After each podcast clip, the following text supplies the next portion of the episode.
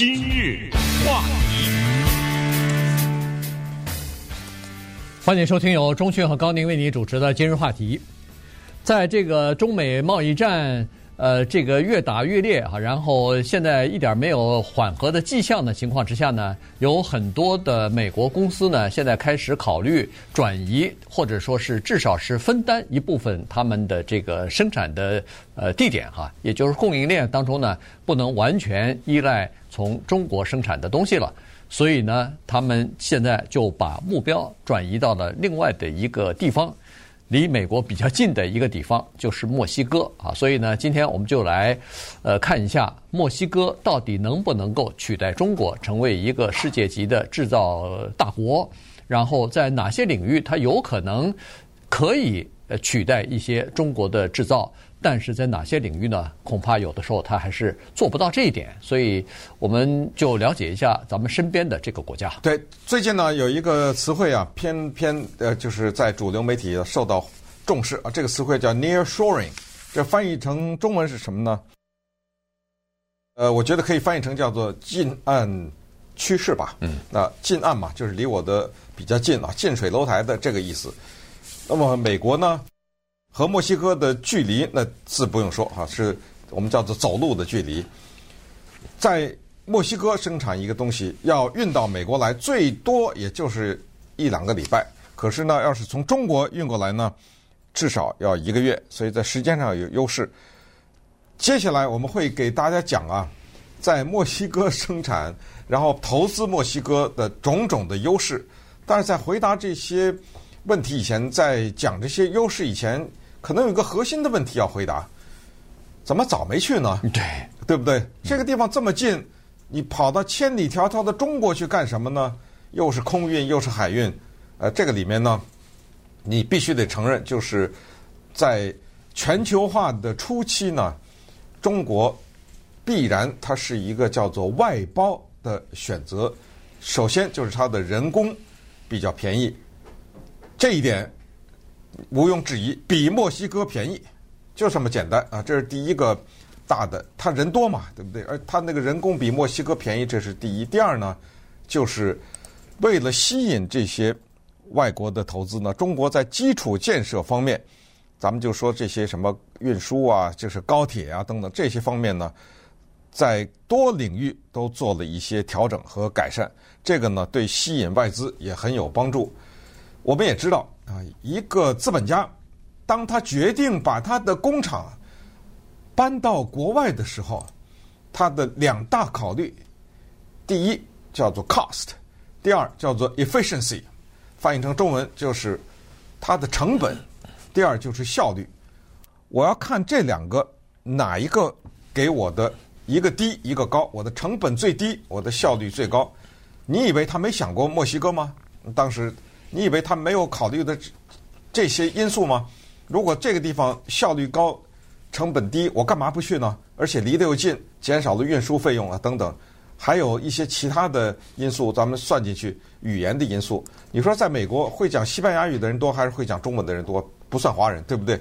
肯定也是会讲西班牙语的人多。我们说很多的老美，对不对？很多老美他中文他要去现学，等等等等这一系列的因素，但是呢？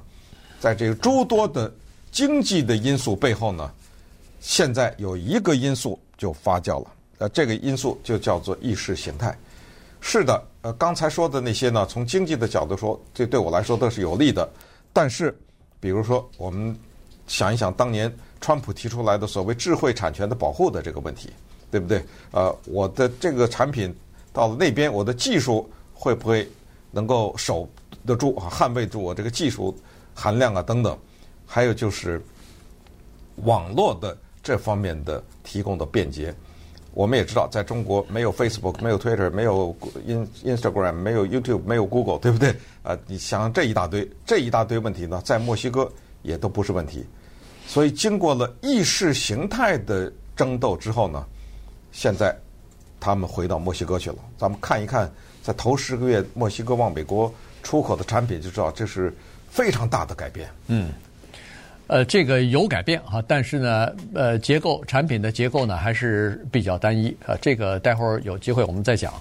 在墨西哥呢，它是这次在这个供应链的这个问题上，在疫情的这个问题上呢，呃，墨西哥是一个绝对的受益国啊。当然，有很多人说，在亚洲的，比如说印度啊、呃越南啊，也是受益国，因为从中国减少了进口，呃，减少了依赖，那总是要有一个地方来生产啊。所以呢，这些国家呢就变成了替代的国家了哈。那墨西哥当然是近近水楼台了。首先，它有这么一个例子，就去年的时候吧，去年这个 Walmart 要下一个一百万美元的订单，这听上去是很小的一个订单啊，就是呃有做工作服吧，哎，就是公有公司要订这个工作服，大概就是千把件工作服啊，然后一百万啊不五万件的工作服，呃一百万美元。那这么一说，就是二十块钱一件了，大概是这么个情况。然后他知道那个时候从中国大陆要订的话，这个这个第一，他那个时间没有办法排，因为中国当时是处于叫做动态清零的状态啊，也他这个交货的时间没法确定。第二呢，就是说，呃，这个去年和前年的时候啊，呃，做那个呃跨国贸易的人都知道。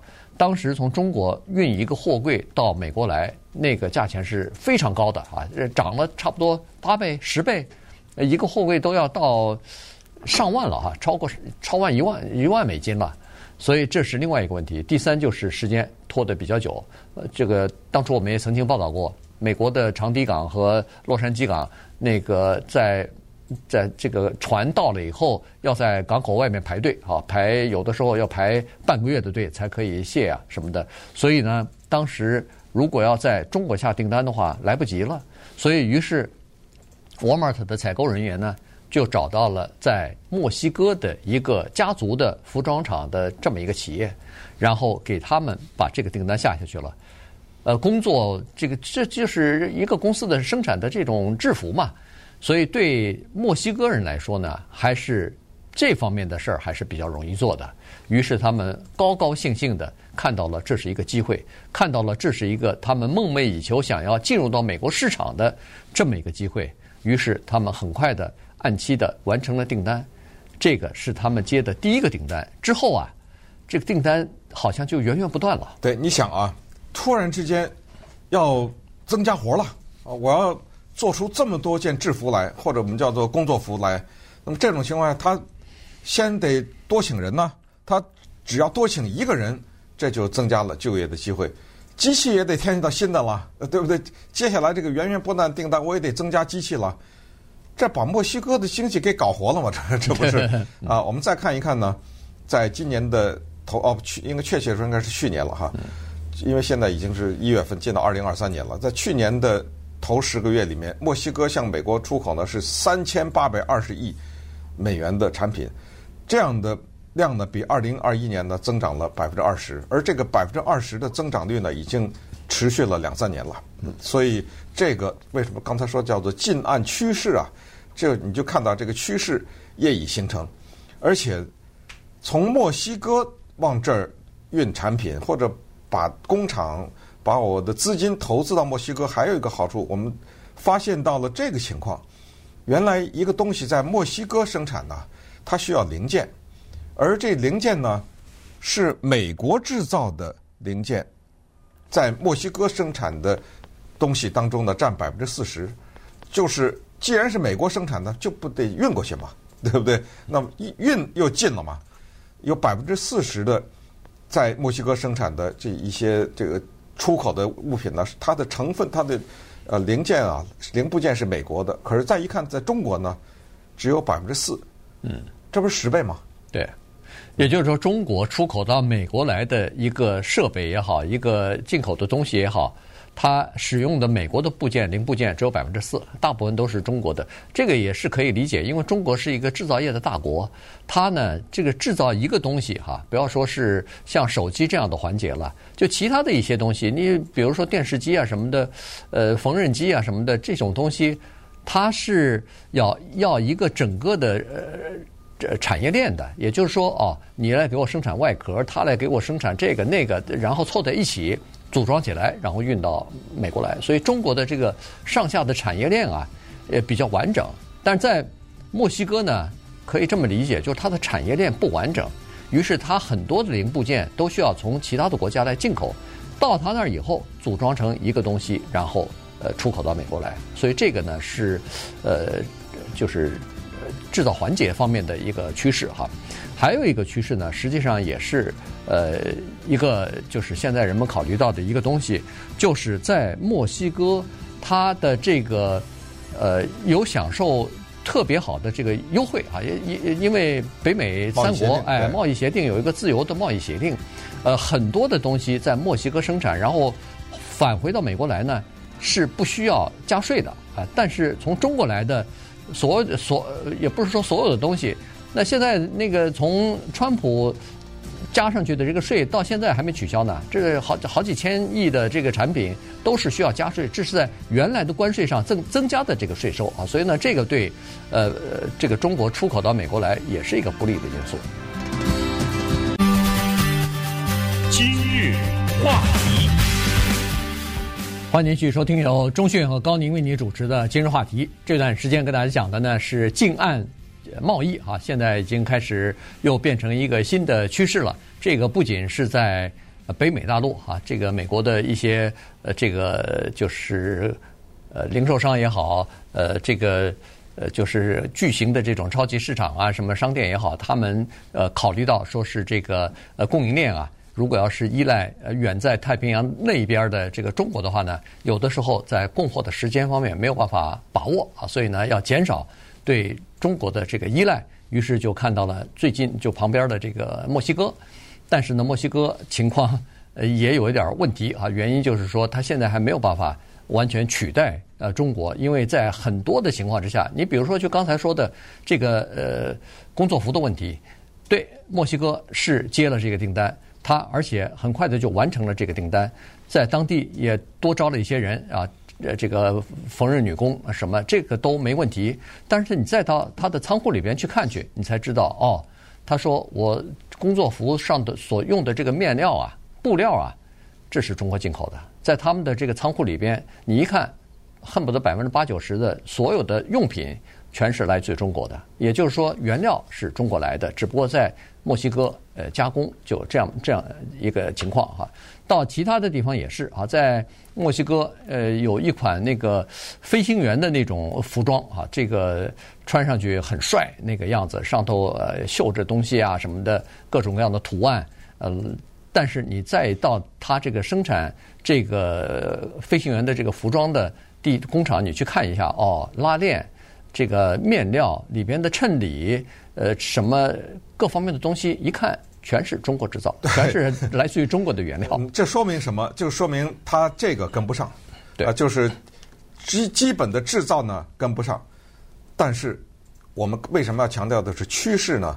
这个我是觉得，对于一个大的国际环境来说，这个趋势值得关注。就是这儿，我今天跟不上，明天跟不上，我可能后天就跟上了。因为这不是还是回到刚才说的，这个是一个政治。在这个问题上呢，决定了经济。那么，如果美国认为你是我的敌人，他是我的朋友的时候，当他愿意在朋友的身上做这个投资的话，那么接下来的改变就是墨西哥的改变，不就是步中国之后尘吗？这是一个对对未来的一个展望了哈。另外一个呢，你想没想到这个问题啊？就是如果有一天。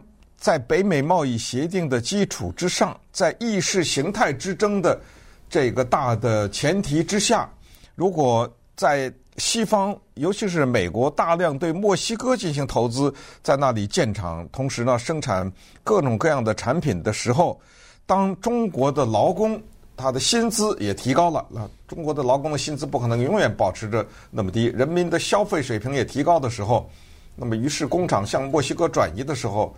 是不是与此同时又相对的会解决一点这个墨西哥的非法移民问题呢？呃，是不是啊？